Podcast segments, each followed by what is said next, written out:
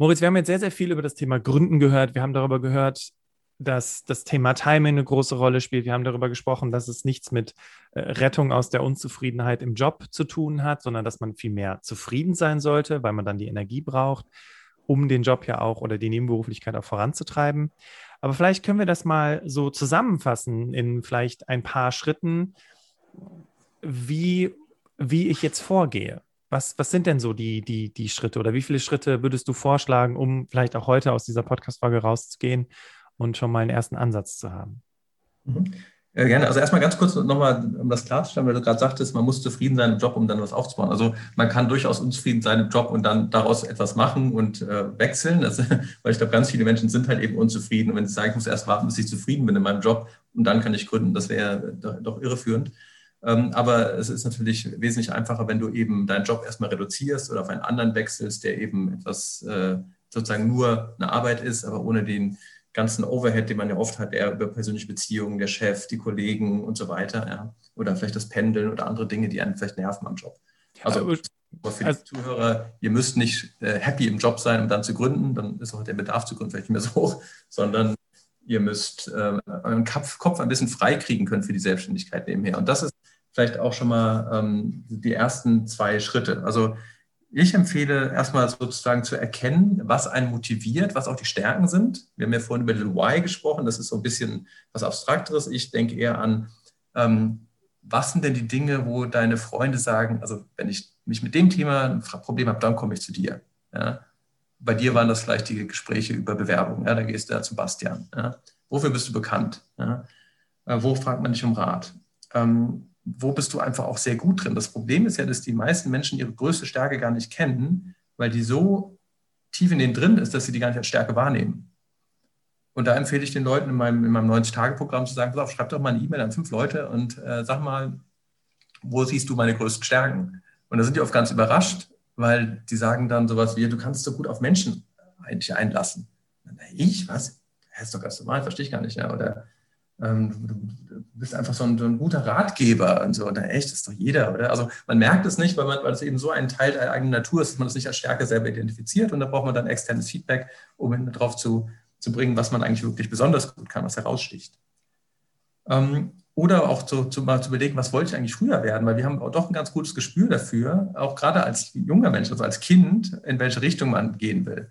Das heißt nicht unbedingt, wenn man als Kind Pilot werden wollte, dass man Pilot werden will, aber vielleicht will man irgendwie mit Technologie arbeiten, im Team, äh, Verantwortung übernehmen, solche Dinge. Ja, also was, was wollte ich eigentlich werden? Ich von Daniel Düsentrieb und ich habe das Gefühl, ich bin so viel Daniel Düsentrieb geworden, wie es werden kann mit meinen Skills. Ähm, ist halt oft eher im Kopf als, als jetzt in der Werkstatt, aber erfinderisch bin ich durchaus.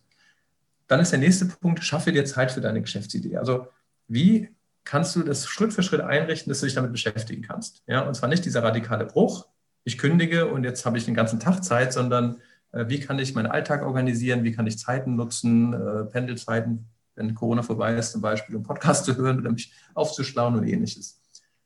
Und dann auch sich langsam systematisch mit beschäftigen, was könnte deine Geschäftsidee sein? Ja, was sind Dinge, die, äh, an die du schon immer denkst, die du gerne mal machen würdest? Also viele, wenn ich mit denen rede, dann haben die einen Traum. Ja, dann sagen die, also, und dann siehst du, wie die Augen sich verändern, wie sie lächeln, ja, sie sind dann irgendwie äh, so einen ganz konservativen Beruf und sagen, eigentlich würde ich am liebsten, würde ich ja so ein, so ein, so ein altes Hofgut nehmen, das sanieren und da was mit Musik machen, mit, mit, mit ein bisschen ähm, Gastronomie und mit Kindern. Also dann haben da so eine Idee und haben das total ausgemalt äh, schon in ihren Fantasien, weil sie so oft drüber nachdenken und sagt, ja, also wieso gehst du nicht in diese Richtung? Und dann ist halt oft diese, dieses Hemmnis aus der, vielleicht aus dem Elternhaus, so, nee, also das, das ist doch kein anständiger Job. Ja, ich, bin, ich bin Anwalt, ich kann doch jetzt nicht Dings werden. Ja. Und ich habe ja Beispiele bei mir von irgendwie Investmentbankern, die dann äh, Bio-Winzer werden ja, oder, oder ähm, so Berater von irgendwelchen Wirtschaftsprüfern, die dann so einen ähm, Essensdienst aufgemacht haben und total happy damit sind und bei mir in der Küche stehen und ihre Essen vorbeibringen, der der vor ein paar Jahren noch im Anzug beim Vorstand stand, bei irgendwelchen DAX-Unternehmen und so happy ist, dass er seine Essen da ausliebt, Gespräche führt und so weiter und sagt, dass ich will da nicht zurück. Ja? Also das kann durchaus ein radikaler Bruch sein. Ähm, und genau, also dann diese Idee zu finden, dass das, was einen sozusagen auch vielleicht schon immer bewegt, diese Richtung. Und da musst du diese Idee ausarbeiten. Und vor allen Dingen, und das ist vielleicht einer der zweiten sehr wichtigen Tipps neben diesem Timeboxing ist, du musst diese Idee sehr, sehr früh testen. Ja? Ähm, also wenn man ein bisschen danach googeln möchte, dann ist das unter dem Begriff Lean Startup relativ weit ausgearbeitet. Aber es geht darum, deine Annahmen über diese Geschäftsidee so früh wie möglich zu testen, damit du eben nicht Geld verschwendest, um dann später, wenn es dann auf den Markt kommt mit einem großen Tatar, dann zu feststellen, dass es keiner will. Weil äh, erstens, wenn du es testest, kriegst du Feedbacks, um es zu optimieren. Und zweitens, wenn es nicht funktioniert, hast du noch ganz viel Runway, noch ganz viel Zeit, was anderes auszuprobieren. Ja. Deswegen dieses, dieses radikale frühe Testen von Ideen ist extrem wichtig. Und wenn ich sage testen, dann heißt das nicht Leute um Meinung fragen, also die Freunde und so, hey, wie fändest du das, wenn ich ein Buch oder einen Podcast machen würde? Weil du dann immer so eine Antwort kriegst von, ah, das klingt eigentlich ganz gut und warum nicht?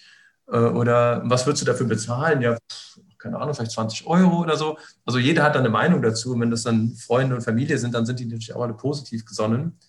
Und deswegen musst du irgendwie das, die Idee testen. Und zwar so, dass Leute ihr Portemonnaie aufmachen und dafür bezahlen wollen. Ja? Und das, da ist das Motto eben, wie kann ich mein, meine Idee erlebbar machen, sodass ich eine Kaufentscheidung bei einem Gegenüber pro, produziere, provoziere. Und wenn er dann sagt, ja, ich würde das nehmen, wo ist der Vertrag, dann sagst du, du, ich bin da gerade noch am Ausarbeiten. Schreib mir eine E-Mail auf äh, und ich sage dir Bescheid, wenn es fertig ist. Ja. Gibt es da nicht diesen Begriff Minimum Valuable oder Viable Product, MVP. Genau, das also Minimum Viable Product ist so ein aus dem Bereich. Mhm. Ähm, das, das, das ist auch ein leider sehr inflationär benutzter Begriff, weil viele dann eben das machen, was wir früher gemacht haben, nennen es dann MVP, Minimum Viable Product. Aber das ist genau die richtige Richtung. Ein ähm, anderer Begriff dafür ist Pretotyping. Also nicht Prototyping. Beim Prototyping baust du ein Prototyp, auch ein bisschen zu gucken, ob das technisch geht. beim Pretotyping, also beim Prototyping prüfst du die technische Machbarkeit hauptsächlich. Und bei dem Pretotyping prüfst du die die Business Viability. Also ist das ein Geschäftsmodell, was, was äh, funktionieren könnte? Und da muss man ziemlich kreativ sein, weil du irgendwie mit ganz wenig Mitteln versuchen möchtest, diese, diese Kaufentscheidung zu provozieren. Und ähm, ich kann gerne mal ein, zwei Beispiele geben. Ja, super äh, gerne, wenn man sich das mal Beispiel, vorstellen kann. Äh, ich weiß von so einem, von, von so einem Uni-Innovationscamp, äh, da haben sie überlegt, okay, was für Geschäftsmodelle könnte man entwickeln und haben dann überlegt, ähm, Sushi ist ja relativ beliebt, diese japanischen leckeren Dinger, die ich auch gerade gestern gegessen habe. Und ähm, da wird ja wahrscheinlich viel weggeschmissen, weil die irgendwie dann äh, irgendwann am Ende des Tages am nächsten Tag nicht verkauft werden können. Und wäre es nicht eine Idee, die sozusagen an einem bestimmten Zeitpunkt im Tag einzusammeln und mit äh, günstiger zu verkaufen als sozusagen Reste? Ja? Und dann, ähm, wie testen wir das jetzt?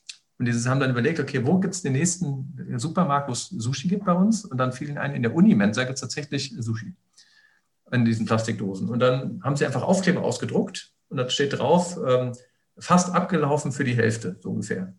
Und dann sind sie einfach den, in diesen Laden reingegangen, haben die auf die ganzen Dinger draufgetippt, die da drin liegen, völlig egal, ob die ablaufen oder nicht, und haben sich an die Kasse gestellt, um zu gucken, ob mehr Leute jetzt so ein Sushi raustragen als vorher.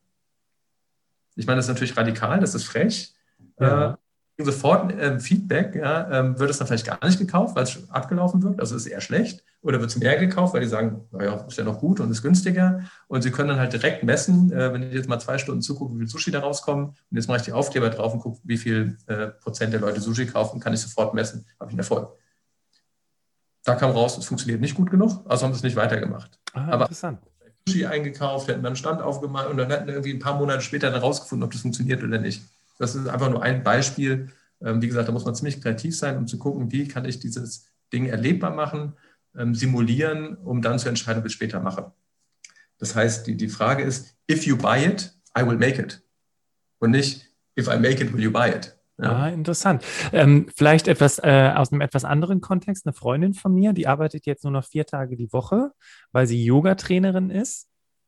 Und als sie noch fünf Tage die Woche gearbeitet hat, haben wir uns unterhalten, so weil sie gerne Yoga-Trainerin sein möchte und auch in so einer kleinen Selbstständigkeit. Und sie hatte ähm, durch Zufall, also, ne, also wir lernen ja heute, dass nicht, dass nicht alles Zufall sein muss, aber sie hat Senioren-Yoga gegeben. Das heißt, sie ist in, in Altersheime gefahren und hat dann da für Senioren so Yogakurse gemacht. Nicht so, wie wir uns Yoga vorstellen, sondern wirklich seniorengerecht, nur um so ein bisschen die Hände und die Füße so zu bewegen.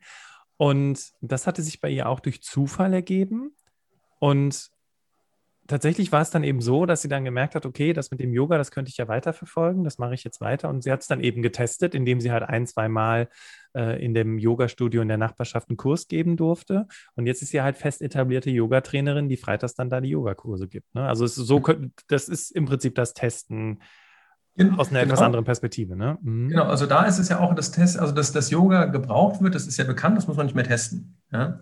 Ähm, aber ob das was, also dieser, dieser Test hat nicht nur den Vorteil, dass du den Markt testest, sondern dass du auch für dich testest, ob das überhaupt dir liegt. Ja? ja. Ist da mit Leuten und dann denkst du, oh, das mag ich gar nicht mit Leuten reden oder oh Gott, das, ist, das sind ja, die, die sind, stellen ja voll die Ansprüche, ich habe da gar keine Lust, mich mit umzugehen. Also man lernt auch ganz viel über sich selber und ob das passt. Ja? Unter anderem, unter anderem, dass Kinder-Yoga nicht für sie passt. das hat sie dann, ja, die genau. Idee hat sie relativ schnell verworfen, weil sie gesagt hat, da hat ja. sie keinen Bock drauf. Das war jetzt so anstrengend. Genau, obwohl es wahrscheinlich einen Markt dafür gibt, aber da war halt sie sozusagen dann der Grund. Und ähm, ja, ja, also ich, das, das, das ist ein, gut, ein, gutes Beispiel für ein langsames Reinkommen und Testen. Man kann sozusagen, wenn es nicht gut ist, hört es wieder auf mit äh, Yoga für Senioren. Wenn es besser ist, macht es ein bisschen mehr davon. Also das ist genau der Weg, den ich propagiere. Ja, schaff dir Zeit für deine, für deine Geschäftsidee und fang es an, zu, zu machen, ohne gleich deinen Job zu kündigen, um dann Schritt zu Schritt zu sehen, wie viel von deinem alten Job willst du eigentlich behalten. Vielleicht bleibt man dabei zu 50 Prozent oder man lässt es immer ganz sein. Ja, genau. Und dieses Testen, wie gesagt, das halte ich für eine der wichtigsten Dinge, ähm, wo man einfach sehr viel Zeit und Geld sparen kann und sehr viel lernt über, über sein Produkt und seinen Markt und, und über sich selber. Ähm, ja, Moritz, das ist ja cool, weil dann habe ich quasi meine Idee erstmal getestet. Aber es gibt ja auch quasi so wir haben so lustigerweise haben wir es äh, in deiner Anmoderation gehört, Rent a Startup ist ja eigentlich für Unternehmen, dass sie sich innovative Ideen einkaufen können. Aber es gibt ja auch so, so Geschichten, wo ich so quasi in so ein ja, mehr oder weniger gemachtes Nest mich reinsetzen kann. Ne? Wir kennen sie alle, die Tupperware-Partys, die Thermomix-Conventions äh, oder vielleicht auch andere Arten von Network Marketing, mit denen ich mich auseinandersetzen kann, um quasi auch da eine Art von Selbstständigkeit zu erleben sind das auch Dinge, wo du, wo du sagst, hey, auch da kannst du deine Selbstständigkeit testen, auch da kannst du testen, ob es funktioniert, ob es ankommt oder was hältst du von solchen Konzepten? Ja, absolut. Also das, du sprichst auch das Thema Franchise ein bisschen an. Also ich hatte ja vorhin schon die Backshops mal angesprochen. Da gibt es ja, ich glaube, es gibt über 1000 Franchise äh, in, in Deutschland. Gibt Webseite, da kann man sich alles Mögliche angucken, von Tiernahrung über Auto putzen und so weiter. Also da gibt es eine ganze Menge, wo man einfach mal gucken kann, was einem liegt. Ich denke, dass das ein sehr, sehr guter Weg ist, ähm, je nachdem, was du mit deiner Selbstständigkeit auch erreichen willst oder was einem wichtig ist. Also ich könnte mir vorstellen, also eine Tupperware-Party oder sowas wäre für mich jetzt gar nichts, aber ich kann mir total vorstellen, für bestimmte Menschen, die einfach gerne kommunizieren und die gerne Leute auch ein bisschen betüteln und da irgendwas organisieren und mit Liebe da irgendwie einen Empfang machen und so weiter, denen das Spaß macht, ja, für die das sozusagen keine Arbeit ist, sondern reine Freude, ja, das ist, glaube ich, ein sehr, sehr guter Einstieg. Ja, wenn Sie so, und dann auch das Kommunizieren und so weiter. Und da muss man gucken, ist das der Menschenschlag, mit dem ich mich gerne austausche?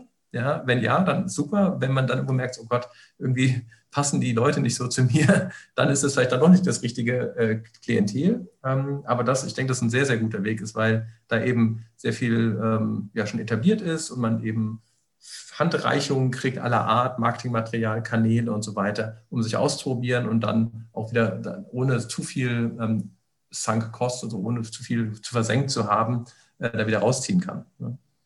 Okay, stark. Also ist ja ganz cool, weil wenn ich dann auch sage, hm, okay, also ist die Selbstständigkeit überhaupt was für mich? Gibt es quasi schon vorgefertigte Selbstständigkeitskonzepte, die ich einfach übernehmen kann und ein bisschen Geld verdienen kann, mhm. ein bisschen austesten kann? Und das Zweite ist eben auch, ich kann auch testen, ob mir überhaupt das liegt. Das ist cool, ja. dass du das sagst. Also wir haben quasi zwei Arten von Testing. Ne? Einmal dieses Produkttesting, kauft das überhaupt mhm. jemand, aber auch, will ich das überhaupt machen? Ne? Ist das was für mich überhaupt? Ja. Und schon bei diesem Franchise ist halt das Produkttesting schon gemacht, ja, weil das gibt es schon 184 äh, Mal in Deutschland. Und dann gibt es halt gewisse äh, Empfehlungen und Checklisten, wie man Marktgröße, wie groß muss die Stadt sein, wie viele Einwohner, welche Demografie und so weiter. Und dann hast du relativ sicher, wenn du dann, dann musst, hast du halt eher so diese Personalthemen und so diese eher administrativen Sachen, bis das alles gut läuft, dass du die richtigen Mitarbeiter hast und so weiter. Aber ansonsten hast du eben diesen Markttest eigentlich schon erledigt, ähm, weil es schon etabliert ist. Und du hast halt auch eben ganz viele Entscheidungen wie Marketingmaterial, Name, Brand, Website und so weiter, das ist alles schon für dich erledigt. Ja, du kannst dich wirklich auf, die, auf das Doing konzentrieren. Also für Leute, die gern operativ tätig sind und äh, das, das ist ein, ein ganz guter Weg. Äh, Moritz, du hast im Vorgespräch verraten, dass du sechs Tipps hast für den Start in die Selbstständigkeit. Und jetzt hast du schon vier verraten. Kannst du die mhm. gerade nochmal nennen, einfach nochmal, um das nochmal zu wiederholen, was wir gerade besprochen haben? Genau, also diese, diese, diese Tipps sind für mich sozusagen so die Schritte, in der, der ich empfehle vorzugehen. Das eine ist dieses, finde deine Motivation und deine Stärken, das, was du sozusagen mitbringst. Ähm, schaffe dir die Zeit für deine Geschäftsidee, also steck richtig systematisch Zeit da rein um dir Zeit zu schaffen. Also indem du zum Beispiel denkst, okay, bis dahin arbeite ich noch und dann reduziere ich oder ähm, ich nutze ähm, Pendlerzeit für bestimmte Dinge oder ich äh, höre auf, jeden Abend zwei Stunden Netflix zu gucken und nehme mir die Zeit lieber dafür, ähm, an meiner Geschäftsidee zu feilen und so weiter. Also guck, wo hast du eigentlich Potenzial, ohne deinen Job zu kompromittieren oder deine Familie. Ähm, wenn du die, das hast, dann arbeite und finde deine Geschäftsidee. Also da habe ich dann verschiedene Ideen und Tipps, wie man darauf kommt. Und dann geht es darum, dass dieser sehr wichtige Schritt, ähm, ja, teste sie. Ja, dass diese Testen der Idee und dann das Überarbeiten der Idee ist und Kreislaufprozess, bis man sagt, dass jetzt ist sie richtig gut und, und abgehangen gut. Das sind die vier Sachen, über die wir schon gesprochen haben. Und die nächsten zwei Schritte, ähm, die werden natürlich immer breiter. Das eine ist zu sagen, ähm, mache nur das, was dir liegt und outsource den Rest. Ja, also überleg dir, was davon muss ich eigentlich wirklich selber machen, weil das ist so wahnsinnig viel zu tun. Und vieles kann andere viel besser, viel günstiger als du selber. Ja? Und für den einen ist es halt total wichtig, äh, das Webdesign und, und am Logo mitzufallen. Anderen ist es völlig egal, die können das outsourcen und da gibt es so tolle Möglichkeiten heutzutage für ganz wenig Geld, das weißt du selber, Bastian, äh, richtig gute Ergebnisse, sei es Video, sei es Online-Marketing, sei es äh, Marketingmaterial, ähm, was man auch alles braucht, ein virtuelles Sekretariat, was deine Telefonanrufe annimmt, Post, Adressen und so weiter. Alles ist äh, relativ günstig für wenig Geld pro Monat und kurzfristig kündbar erhältlich. Und da musst du wirklich überlegen, was ist mein, was ich möchte und was möchte ich gerne abgeben. Und der letzte Schritt ist dann, und da geht es dann eher, was wir vorhin schon sagten, bringe dein Geschäft auf die für dich richtige Größe. Also wenn du, wenn du das machst, was dir, was dir liegt und was du liebst und es da einen Markt dafür gibt, was du getestet hast, dann wirst du erfolgreich sein. Dann wirst du irgendwann, wird es besser werden. Das dauert ein bisschen, aber, oder es kann ein bisschen dauern, aber du wirst irgendwann erfolgreich sein. Das ist relativ wahrscheinlich. Und dann muss man halt gucken, dass man nicht irgendwie in dem Übereifer da äh, sich da verliert und seine alten Ziele aus den Augen verliert und jetzt wirklich zu überlegen, okay, wie viel stecke ich jetzt noch in weitere Steigerungen rein und wie viel nutze ich, okay, es kann noch weiter wachsen, aber eigentlich möchte ich mich immer stärker konzentrieren auf die anderen Dinge, wie gesagt, Familie, Gesundheit, was einem sonst so im Leben noch wichtig ist. Ähm, genau, dass man da nicht eben, was ja vielen Selbstständigen passiert, einfach sich tot arbeitet. Ja. ja. Das Wachstum. Also es sind auf jeden Fall schon mal sehr, sehr gut sechs Schritte, die auf den Punkt gebracht sind und wirklich den Menschen helfen zu, zu sagen, okay, jetzt kann ich so und so loslegen und in die Umsetzung kommen, was ja schon mal super ist. Mein größter Hinderungsgrund, und der Witz ist, ich wollte nie selbstständig werden. Ne? Also meine Mutter mhm. ist seit vielen Jahren selbstständig, mein Vater ist angestellt und auch in mhm. meinem Freundeskreis mischt es sich. Ne? Ich habe selbstständige Freunde und angestellte Freunde, aber mich hat das Thema Selbstständigkeit nie gereizt. Warum? Ich hatte riesen Angst vor dem Finanzamt. Heute weiß ich, man sollte viel mehr Angst vor der Krankenversicherung haben. Aber das ist nochmal eine andere Geschichte. Aber vielleicht für diejenigen, die jetzt sagen, oh Gott, Finanzamt und, und, und Steuern und, und ich habe es jetzt gerade schon gesagt mit der Krankenversicherung, vielleicht kannst du dazu noch ein paar Tipps geben, Mhm. Weil viele ja sagen, okay, muss ich jetzt ein Gewerbe anmelden oder, oder was mache ich jetzt aus rechtlicher Sicht? Worauf muss ich achten, damit vielleicht auch jetzt nicht in der nächsten Zeit irgendwelche Briefe vom Finanzamt reinflattern, dass ich irgendwie horrende Nachzahlungen habe. Also hast du da vielleicht auch noch ein paar Tipps für die Menschen, die sagen, ich würde ja gründen, aber boah, Finanzamt. Ja, das ist tatsächlich ein Punkt, den viele nennen. Also ich habe ja gerade gesagt, äh, konzentriere dich auf das, was, was dir liegt und outsource den Rest. Das heißt, dafür gibt es Steuerberater, dafür gibt es Beratung bei der IHK, also die Angebote, das, das aufzuklären, was die richtige Rechtsform ist, worauf ich achten muss, wie ich das Formular ausfülle. Da gibt es so viele Angebote von, von verschiedenen äh, Institutionen. Äh, da muss man nur mal ein bisschen googeln, da findet man die. Ähm, also ich würde sagen, das ist eigentlich nicht das Problem. Also daran, daran scheitern die Leute nicht. Ja? Wenn sie sich dann eben äh, bewusst sind, dass da was ist. Also dass man eben, wenn man äh, Geld verdient äh, als Einkommen, ähm, als Selbstständiger, dass man da einen Anteil von zurücklegt, weil man dafür Steuern bezahlen muss zum Beispiel. Äh, den Fehler haben schon viele gemacht, das sollte man, dem sollte man sich bewusst sein. Hast du da, hast du vielleicht einfach so eine, so eine Hausnummer, einen prozentualen Anteil, den man weglegen sollte, um ganz sicher zu gehen, für diejenigen, die ganz, ganz vorsichtig planen möchten? Ähm, das hängt ja, also hängt ja von der Gesamtsituation ab, auch was wie Ehepartner, verheiratet, Kinder und so weiter. Also ich würde mal sagen, so 30 bis 40 Prozent sollte man auf jeden Fall mal Sicherheit, bis man das geklärt hat. Ja. Und äh, wie gesagt, ich würde da von Anfang an mit einem Steuerberater mich zusammentun, um diese Sachen dann zu klären, sobald es dann, dann auch äh, zahlungswirksam wird. Es gibt ja gute Regelungen, also man kann ja erstmal mit der Kleinunternehmerregelung anfangen, da kannst du bis zu 22.000 Euro im Jahr Umsatz machen. Und wenn es dann mehr wird, äh, dann kümmerst du dich halt spätestens dann darum, dir ein bisschen professionelle Hilfe zu holen. Also wenn einem das nicht liegt, wenn einem das Angst macht, dann sollte man sich da einen Partner holen, dem man vertraut und äh, sich eben ja, damit das Problem lösen. Es sollte einen nicht halten, weil das ist es muss gemacht werden, wie die, Steuer, wie die Steuererklärung ja auch jedes Jahr. Und ähm, das kriegt man hin. Vielleicht noch ein wichtiger Hinweis an der Stelle, weil ich das Thema Krankenversicherung gerade schon erwähnt habe. Also die Krankenversicherung war wirklich das, was mich am meisten überrascht hat, weil es ist extrem von dem Einkommen abhängig, was du verdienst. Und wenn du nebenberuflich selbstständig bist, aber die Selbstständigkeit mehr ist zeitlich als, mhm. der, als dein Job, äh, dann wird sich die Krankenversicherung natürlich auf das konzentrieren, wo du mehr ja. Geld verdienst. Und das ja. ist dann häufig die Selbstständigkeit. Ja, ja, das, das, stimmt. Also das stimmt. Ähm, ein wichtiger Tipp ist, bleib so lange wie möglich erstmal alleine. Also sobald du Leute anstellst, das weißt du vielleicht auch, dann wird alles viel schwieriger und haariger. Ja, das heißt, erstmal mit Partnern arbeiten, die eben auch sozusagen dann irgendwie abrechnen, aber versuche möglichst lange eben Mitarbeiter, weil das ist dann in Deutschland wirklich zum Teil äh, schmerzhaft. Ja, auf jeden Fall. Also 2019 die GmbH gegründet haben. Ich meine, es ist auch Voraussetzung, dann mit einer professionellen Steuerberatung zusammenzuarbeiten. Das machen wir auch. Aber es kostet auch ein paar Euros. Ne? Also das ist nicht, ja, das, das sind keine Peanuts. Deswegen, also solche Dinge, das ist nochmal ein ganz guter Tipp. Ähm, Moritz, aber wie ist das jetzt mit dem Arbeitgeber? Muss ich dem mhm. Bescheid sagen, dass ich ja, nebenberuflich genau. selbstständig sein will? Ja, auf jeden Fall. Also es steht in dem Vertrag in der Regel drin, dass man seine Arbeitskraft quasi voll dem Arbeitgeber schuldet und so weiter und dass Sachen äh, angemeldet, anzumelden sind. Ähm, inwiefern er das ablehnen kann, äh, das ist nochmal eine andere Sache, also eher nicht, aber anmelden sollte man es und äh, muss man es und das habe ich auch gemacht. Und ähm, ja, das ist eine, also je nachdem, wenn man 100 Prozent arbeitet, dann wird es natürlich äh, schwieriger zu argumentieren. Äh, da muss dann jeder selber entscheiden, wie viel er erstmal sozusagen selber so ein bisschen hobbymäßig da rumversucht und dieses Testing zum Beispiel. Aber sobald es dann irgendwie relevant wird, auch mit Finanzamt und so weiter, dann spätestens sollte man das Gespräch suchen. Ja, ist gut, dass du das nochmal sagst. Ich hatte zur Vorbereitung auf unser Gespräch mal so ein bisschen gesurft, einfach nebenberuflich selbstständig mal bei Google eingegeben. Da gab es eine schöne Seite von der IHK München, die auch gesagt hat, es gibt einfach drei Voraussetzungen, die geschaffen oder die, die nicht sein sollten, nämlich, dass mhm. du eben kein, deinem Arbeitgeber keine Konkurrenz machst, dass die hauptberufliche genau. Tätigkeit nicht unter der Nebentätigkeit leidet und dass du vor allem, und das fand ich ganz interessant, das würde ich noch hinzufügen, dass du nicht auf Mittel oder Daten deines Arbeitgebers zurückgreifst. Mhm. Also das ist ja, auch nochmal eine ganz wichtige Voraussetzung.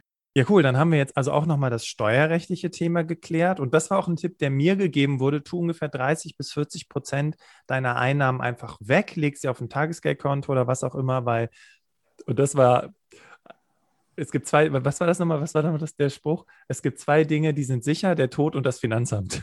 genau. und diesen Spruch habe ich mitgenommen. Aber genau, wenn du eben was wegtust, wenn du jetzt halt nicht direkt die, die fette Leasingkarre vor die Tür stellst, sondern sagst, mhm. ich fange erstmal langsam an und tue immer mhm. erstmal was beiseite, dann gibt es auch keinen Schock. Und das ist auch das, was, glaube ich, die meisten Selbstständigen aus der Bahn wirft, auch wenn sie nebenberuflich selbstständig sind, dass sie eben nichts beiseite legen, sondern denken, boah, krass, ich verdiene jetzt hier das dicke Geld und kann mir jetzt was Tolles kaufen. Ne? Ja, ja, das stimmt. Okay, ähm, vielleicht, weil wir noch gar nicht darüber gesprochen haben, weil ich aber auch im Prolog erwähnt habe, was man besser sein lässt.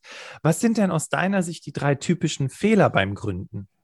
Der, der Hauptfehler ist, äh, wenn man jetzt ein, ein, Geschäft aufbauen will, dass man eben, das ist sehr, sehr, dass man sehr stark sozusagen von sich auf sich guckt und eben nicht diese, den Markt wirklich validiert und prüft, ob der da ist. Und äh, das fällt einem unglaublich schwer, wenn man sich etwas überlegt hat, weil man eben selber da so drin verfangen ist und das immer sozusagen aus, von innen nach außen sieht. Aber den Kunden interessiert das herzlich wenig, wie wichtig das Thema ist und, und was du für alles machst und warum das dann so toll ist aus deiner Sicht. Ähm, das muss total einfach, verständlich und sofort einen richtig großen Nutzen bringen, damit es sich überhaupt gegen irgendwas, was auf dem Markt schon ist, durchsetzt. Ja. Und das ist, glaube ich, einer der, der, der größten Fehler oder auch eine der größten Schwierigkeiten, sich da selber sozusagen ähm, von außen anzugucken, beziehungsweise sich Feedback zu holen. Und deswegen sage ich, testen, testen, testen. Ja, ähm, ist, sind die Annahmen richtig? Ja, warten die Leute wirklich darauf? Haben die wirklich das Problem, was du formulierst? Also eigentlich, das Problem sind nicht gute Geschäftsideen. Das Problem, der, der, der Engpass sind gute Probleme. Das ist viel schwieriger. Gut, also jeder hat 10, 20, 30 Geschäftsideen, nicht jeder, aber viele Menschen rennen damit rum. Aber belastbare Probleme, wo Menschen bereit sind, Geld dafür zu lösen, dass sie äh, Geld dafür zu bezahlen, dass sie gelöst werden, das ist der wahre Engpass. Und wenn du so eins findest, Halleluja, dann hast du wirklich was Tolles gefunden. Und die Idee gibt sie Sand am Meer. Warte mal, wie war das nochmal? Dort, wo sich die Bedürfnisse der Welt mit deinen Fähigkeiten kreuzen, dort wirst du deine Berufung finden. Ich glaube, so oder so ähnlich war das von Aristoteles. Genau. Und diese Bedürfnisse müssen wirklich da sein und nicht nur, wäre es nicht geil, wenn, Ja, also wäre das nicht super, wenn man das und das anbieten würde. Das muss wirklich ein belastbares Problem sein, also ein Problem, wo Leute wirklich bereit sind, Geld für zu bezahlen. Ja, okay. Was hast du noch für zwei in petto? Ja. Das zweite ist, dass man eben zu viel auf einmal will. Also dass man eben sagt, ich, ich, ich oder auch zum Beispiel, dass man aus, aus so einer Not heraus, aus, aus, so einer, aus so einem Frust heraus irgendwie das alles hinschmeißt und jetzt mache ich mich selbstständig und so weiter, weil dann wird es so ein Wechselbad der Gefühle. Man wird höchstwahrscheinlich nicht erfolgreich sein, dass man nachher in einer schlechteren Position ist als vorher. Äh, deswegen ähm, sich Zeit nehmen, das nicht aus dem Affekt heraus machen, sondern wirklich auch langfristig planen. Du hast ja vorhin auch von deinem Vorgespräch von deinen Familie, von deinen äh, Plänen für die Familie erzählt und dann langfristig die auch umgesetzt. Ähm, dass das eben keine Hauruck-Aktion. Ja. Das ja. ist das zweite Wichtige. Und das dritte ist, ähm, also ich glaube, der, der, der, der größte Faktor, warum Leute sich nicht selbstständig machen, ist Mut. Also fehlender Mut, Angst ähm, auch Sicherheitsbestreben. Aber man muss sich auch in gewissem Maß ein bisschen da reinfallen lassen, weil man eben gar nicht weiß, was da alles sozusagen noch an, an Glück und Pech auf einen zukommt. Und oft ist es so, dass man mit einer bestimmten Idee startet und damit geht man raus und dann findet der Markt einen. Das heißt, man fängt mit einer Idee an und beschreibt die und findet irgendwas davon ganz toll und irgendeine kleine Facette davon, die man gar nicht so im Blick hat. Das ist das, wo andere sagen, das finde ich eigentlich ganz cool. Und dann ist es ganz wichtig, die Bereitschaft, ähm, seine Idee auch anzupassen. Zu sagen, ich habe eine Idee, aber das, was der Markt will, zählt am Ende. Und nicht zu sagen, nein, ich wollte aber unbedingt, dass das und das und das äh, der, der Kern meiner Idee ist. Und wenn die den nicht wollen, dann muss ich halt weiter nach Kunden suchen, die den wollen. Nee, fang mit einer Idee an, trau dich loszugehen und du wirst erst rückblickend, da kann man dann Steve Jobs zitieren, verstehen, wie du da hingekommen bist. Ja? Und wenn ihr euch die ganzen großen, erfolgreichen Geschäftsmodelle anguckt, und wir können da wir können da YouTube nehmen, wir können da eBay nehmen, wir können da ähm, Slack nehmen, wir können alle möglichen Dinge nehmen. Die haben alle mit was ganz anderem angefangen, Facebook auch, ähm, was sie machen wollten, als was sie heute sind. Und das haben die sich nicht vorher überlegt. Und auch Google, ja, äh, die haben nicht gesagt, dann machen wir irgendwie eine große Webseite und Werbung und dies und das und jenes, sondern die wollten dann erstmal eine coole Suche machen. Oder eBay wurde von einem erfunden, der die Überraschungseierfiguren seiner Freundin verkaufen wollte. Ja, und YouTube war das Pendant zu Am I Hot or Not auf Video. Also die wollten eigentlich nur, dass man sich selber präsentieren kann. Deswegen heißt es ja YouTube und so. Und dann findet der Markt einen. Dann wird YouTube missbraucht von Leuten, die da irgendwie ihre, ihre Videos hochladen für Sport und für irgendwelche Dinge. Und, äh, und dann plötzlich ist es eine Plattform für alle möglichen Videocontent. Ja. Und ja. eBay wird plötzlich mögliche benutzt und so weiter. Also deswegen den Mut haben, loszulegen und nicht zu glauben, dass man alles schon vorhersehen kann, wie der Weg geht, sondern auch bereit zu sein, dann das anzupassen, wenn der Markt einem das sagt. Das ich würde gerne noch eins aus Erfahrung hinzufügen. Ähm, und zwar, sich nicht mit Menschen zusammenzutun, die dasselbe machen wollen wie du. Die denselben Antrieb mhm. haben, ja, aber mhm. nicht die dasselbe machen wollen wie du. Das sieht man ja immer häufiger, Coaches, die sich mit anderen Coaches zusammentun wollen und so weiter, weil sie sagen, mhm. hey, wir sind, lass uns doch zusammen als Coaches auftreten, dann können wir viel erfolgreicher sein, viel größerer Impact. Die Erfahrung, die ich gemacht habe, ist, dass das total kontraproduktiv ist aus folgendem Grund. Beide Coaches mhm. wollen coachen, und beide vergessen sich ums Geschäft zu kümmern. Du brauchst also, wenn, wenn, und das sieht man ja auch an, an, an Google, an Facebook, aber auch an anderen Unternehmen, wenn sich Menschen in einer Gruppe zusammengetan haben, dann, weil sie unterschiedliche Fähigkeiten haben, mhm. die dann zusammen in diesem Unternehmen funktionieren können. Also zusammentun, ja, coole Sache, aber bitte nicht sowas wie, hey, du bist Ver Verkaufscoach und ich bin Persönlichkeitscoach, lass uns zusammentun, das funktioniert nicht. Eher sowas mhm. wie, ähm, hey, du willst dich ums Geschäft kümmern und ich bin quasi die Person, die da draußen mit den Menschen ja. arbeitet, sowas funktioniert dann wiederum. Ja, da bin ich ganz bei dir. Ja. Und genau, das ist häufig, häufig man so privat dann irgendwie was, was Schönes machen will, dass man dann irgendwie ein Café aufmacht und dann zwei Leute das Café und beide wollen irgendwie die Kulturteile gestalten und, und den Kuchen machen und so weiter. Also da stimme ich ja vollkommen zu. Lieber alleine bleiben erstmal tendenziell, ja, weil das es erstmal einfacher macht und wenn dann halt komplementäre Fähigkeiten, wo ganz klar ist, das ist mein Bereich und das ist meiner und ich bin total froh, dass ich deinen nicht machen muss und vice versa. Also da stimme ich ja zu. Das ist ein guter Tipp. So geht es mir mit meinem Geschäftspartner Till ja auch. Ne? Till sagt immer, was denn, ich bin so froh, dass ich das nicht alles mache, was du machst. Und ich sage, du, ich bin ganz froh, dass ich mich nicht um das alles kümmere, worum du dich kümmerst. Und dadurch sind wir so, eine tolle, so ein tolles Team. Und das ist eine Erfahrung, die ich tatsächlich in den letzten, also ich bin jetzt im vierten Jahr selbstständig Und mhm. das erste Jahr war ich ja mit jemandem zusammen. Und das war genau das, was uns eigentlich immer im Weg stand, weil wir ständig selber die ganze Zeit in unseren Webseiten rumgedoktert haben und, und mhm. Podcast-Folgen, aber keiner sich wirklich darum geda äh, Gedanken gemacht hat, okay, jetzt, äh, wie, wie gehen wir denn jetzt raus? Wie, wie geht denn jetzt Vertrieb? Wie holen wir denn jetzt Kunden ran? Mhm. Das ist jetzt einfach anders, weil mhm. dieser, dieser unternehmerische Gedanke sich halt eben aufteilt. Ne? Genau, das wollte ich mhm. noch teilen. Okay, Moritz, ähm, Du hast es jetzt schon ein paar Mal erwähnt, dein Buch Gründen in 90 Tagen. Und wir haben ja eben schon so die sechs Tipps rausgehört, die dafür wichtig sind, um das Startup auf die Schiene zu bringen. Vielleicht magst du uns noch ein bisschen was zu deinem Buch erzählen und dann, ähm, Ladies and Gentlemen, das fand ich ganz cool. Der Moritz hatte im Vorfeld auch gesagt, dass er ein kleines Gewinnspiel für euch vorbereitet hat. Deswegen lass uns mal kurz über dein Buch sprechen. Also was erwartet die Hörerinnen und Hörer in deinem Buch? Mhm. Genau, also das, das Buch heißt Gründen in 90 Tagen, Schritt für Schritt in die erfolgreiche Selbstständigkeit, ohne gleich den Job zu kündigen. Also der Name ist Programm. Und ähm, die Idee hatte ich schon vor ganz vielen Jahren und es hat mir so viel Spaß gemacht, das zu schreiben. Und ich bin richtig, richtig happy mit dem Buch. Also gefällt mir selber sehr gut. Ich habe vor kurzem wieder reingelesen. Und ähm, das ist aufgeteilt in 90 Tage. Das heißt, jeden Tag hast du eine Aufgabe.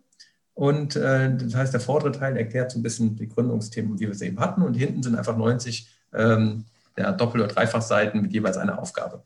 Und die führen dich dann Schritt durch Schritt durch diese sechs Phasen, die wir besprochen haben, also wie ich, wie ich meine Stärken finde, wie ich mir Zeit schaffe, lauter Ideen, wie man das schafft, ähm, wie ich meine Geschäftsidee finde, woran ich mich orientieren kann, wie ich das auch strukturieren und aufschreiben kann und dann wie ich sie teste und so weiter. Und da hast du jeden Tag eine Aufgabe. Und eine Aufgabe pro Tag kriegt jeder hin. Ja? Und die dauern so zwischen zehn Minuten und einer Stunde, später vielleicht mal ein bisschen länger, äh, wenn man schon ein bisschen noch weiter ist. Und nach 90 Tagen solltest du so weit sein, nach 90 Arbeitstagen oder Werktagen, die Wochenenden habe ich eher freigelassen, solltest du so weit sein, relativ eine gute Entscheidung zu treffen, ob ich jetzt damit weitermache, ob das valide ist und damit vielleicht auch meine Arbeitszeit reduziere oder ähm, ob das vielleicht doch nichts ist. Und ich ganz froh bin, das mal ausprobiert zu haben und sagen, ach, eigentlich so eine Anstellung ist ja doch nicht so schlecht. Und man hat dann wieder was gelernt und hat auch vielleicht auch eine also ist quasi in einer Täuschung, die man immer aufgelegen ist, sich ja unbedingt jemand einen Kaffee machen sollte oder unbedingt mal irgendwie was ganz Eigenes machen sollte. Vielleicht sagt, das ist es doch gar nicht. Und eigentlich bin ich doch ganz froh und dann schätzt man seinen Status quo vielleicht wieder mehr, weil man sagt, das ist eigentlich doch ganz cool, wie ich das habe mit meiner Anstellung. Also das ist auch ein gutes Ergebnis, wenn man nachher sagt, nee, ich bleibe lieber angestellt. Genau, und das ist, wie gesagt, in 90 Tagen. Und zu jeder Seite gibt es auch ein, eine Webseite. Das heißt, da wird dann noch mal ein bisschen mehr erzählt. Da erzähle ich auch noch ein bisschen im Video was dazu, noch weiterführende Links und so weiter. Das heißt, man wird jeden Tag ein Stück an der Hand genommen. Das ist das Buch. Stark. Also im Prinzip ist es wie ein Gründungscoaching in einem Buch und begleitend mit Videos, was ich aber ja, zu einem erschwinglichen Preis auf jeden Fall auch bekommen kann. Genau, für günstige 29,95 beim Metropolitan Verlag. Und ähm, ja, Feedback ist bisher, muss ich sagen, kann ich sagen, sehr, sehr gut. Und das freut mich natürlich. Und ähm, ja, ich hoffe, dass es vielen, vielen Menschen hilft, ein Stück Klarheit zu kriegen, ob und wie sie sich selbstständig machen könnten. Super. Also ich kann sagen, das Buch lohnt sich auf jeden Fall. Ich habe es zum einen mit einer Freundin letztens besprochen, die war ja auch schon hier im Podcast, die Stefanie Kral, mit der ich über das Thema Vorstellungsgespräche gesprochen habe. Und Steffi hat ja, ist ja auch schon eine ganze Weile so ein bisschen nebenberuflich selbstständig und hat sich dein Buch geholt, Moritz, und fand mega, mhm. wie systematisch und strukturiert man da vorgehen kann. Und mhm. vor allem das Coole ist ja, was du gerade sagtest, ne? ich meine 90 Tage, ungefähr drei Monate, um dann am Ende auch zu sagen, gehe ich weiter oder lasse ich es einfach oder suche mir was anderes und überlaufe äh, dann nochmal diesen Prozess durch. Das ist ja die Chance, die ich damit bekomme, wenn dieser Gedanke schon die ganze Zeit in meinem Kopf rumschwirrt. Ja. So, und in dem Zusammenhang, und das fand ich richtig cool, hast du auch ein Gewinnspiel. Man kann dieses Buch also tatsächlich gewinnen. Was ist ja. die Voraussetzung dafür? Genau. Also ich hätte schon gesagt, dass ich äh, mich immer stärker auf, auf Nachhaltigkeitsthemen und Nachhaltigkeitsstartups konzentriere. Also Unternehmen oder Gründer, die etwas machen wollen, wovon sie leben können oder auch eine Firma aufbauen können und auch profitabel sein können, aber eben mit einem Ziel, äh, ja, die Welt ein Stück äh, besser zu machen, was unsere Umwelt und unser Klima angeht. Und deswegen, ähm, liebe Zuhörer, ähm, suche ich die beste Idee, die ihr entweder selber umsetzen wollt oder einfach nur vorschlagt und sagt, das müsste dann man doch mal machen äh, um ein Nachhaltigkeitsstartup, eine Idee, die der Nachhaltigkeit zuträglich ist. Und äh, ich freue mich über eure Vorschläge und schaue mir das an zusammen mit Bastian und dann ähm, suchen wir einen aus und sagen, das ist irgendwie die pfiffigste äh, Idee mit dem größten Impact, mit dem größten Nutzen für den Gründer, die Gründerin beziehungsweise die Umwelt. Das ist die Challenge. Cool. Und dann bekommst du das Buch. Das kommt ja noch dazu. Dann kriegst du das Buch von mir handsigniert und persönlich zugeschickt. Super stark. Ladies and Gentlemen, ich habe es am Anfang schon gesagt, wir sind heute Abend nochmal live. Das heißt, wir können natürlich eure Business-Ideen diskutieren, wir können eure Fragen zum heutigen Podcast diskutieren. Sei auf jeden Fall dabei. 18 Uhr geht's los. Ähm, wir, wir, planen immer ungefähr eine halbe Stunde ein, aber wie gesagt, wenn uns die Fragen überrollen, dann gucken wir mal, ob wir vielleicht noch ein bisschen flexibler sind, was die Zeit betrifft. Ich möchte dir an dieser Stelle erstmal ganz herzlich danken, Moritz, für deinen Input zur heutigen Podcast-Folge. Ja, vielen Dank, Bastian, dass ich dabei sein konnte. Ja, und Ladies and Gentlemen, danke, dass ihr dabei gewesen seid, dass ihr bis zum zweiten Teil der Podcast-Folge dabei wart. Und ich hoffe, dass der Moritz und ich euch ein bisschen Mut machen konnten, die Gründungsidee zumindest mal in der Theorie durchzuspielen, aber natürlich auch mit Fakten durchzuspielen, systematisch vorzugehen und sich dann zu überlegen, funktioniert das oder funktioniert das nicht, beziehungsweise es zu testen und nicht zu überlegen, weil dann hast du das Feedback, was du brauchst. Ich übergebe an dieser Stelle an den Moritz, weil er hat das letzte Wort heute im Podcast. Ich sage nochmal Dankeschön fürs Zuhören und wünsche dir einen grandiosen Tag. Mach's gut und bis nächste Woche wieder im Berufsoptimierer Podcast. Moritz, bitteschön. Ja, also ich äh, habe noch nie einen Gründer oder eine Gründerin kennengelernt, die bereut hat, gegründet zu haben. Du kannst als Gründer, Gründerin nicht scheitern. Du kannst zwar finanziell vielleicht noch keinen Erfolg haben, aber du hast gegründet, du hast etwas gemacht, was andere nicht gemacht haben, du dich etwas getraut und das wird dir dein ganzes Leben lang äh, dienen und helfen. Bei dem nächsten Vorstellungsgespräch, bei der nächsten Partygespräch etwas versucht zu haben, das kriegt großen Respekt und du wirst eine ganze Menge über dich lernen. Das heißt, habt den Mut, probiert es aus, probiert es in so Schritten aus, dass es euch eben äh, ja nicht ruiniert, wenn ihr anfangt. Aber ich möchte euch äh, Mut machen, ähm, versucht einen Schritt zu gehen und guckt, wie es sich anfühlt. Ich wünsche euch viel Erfolg.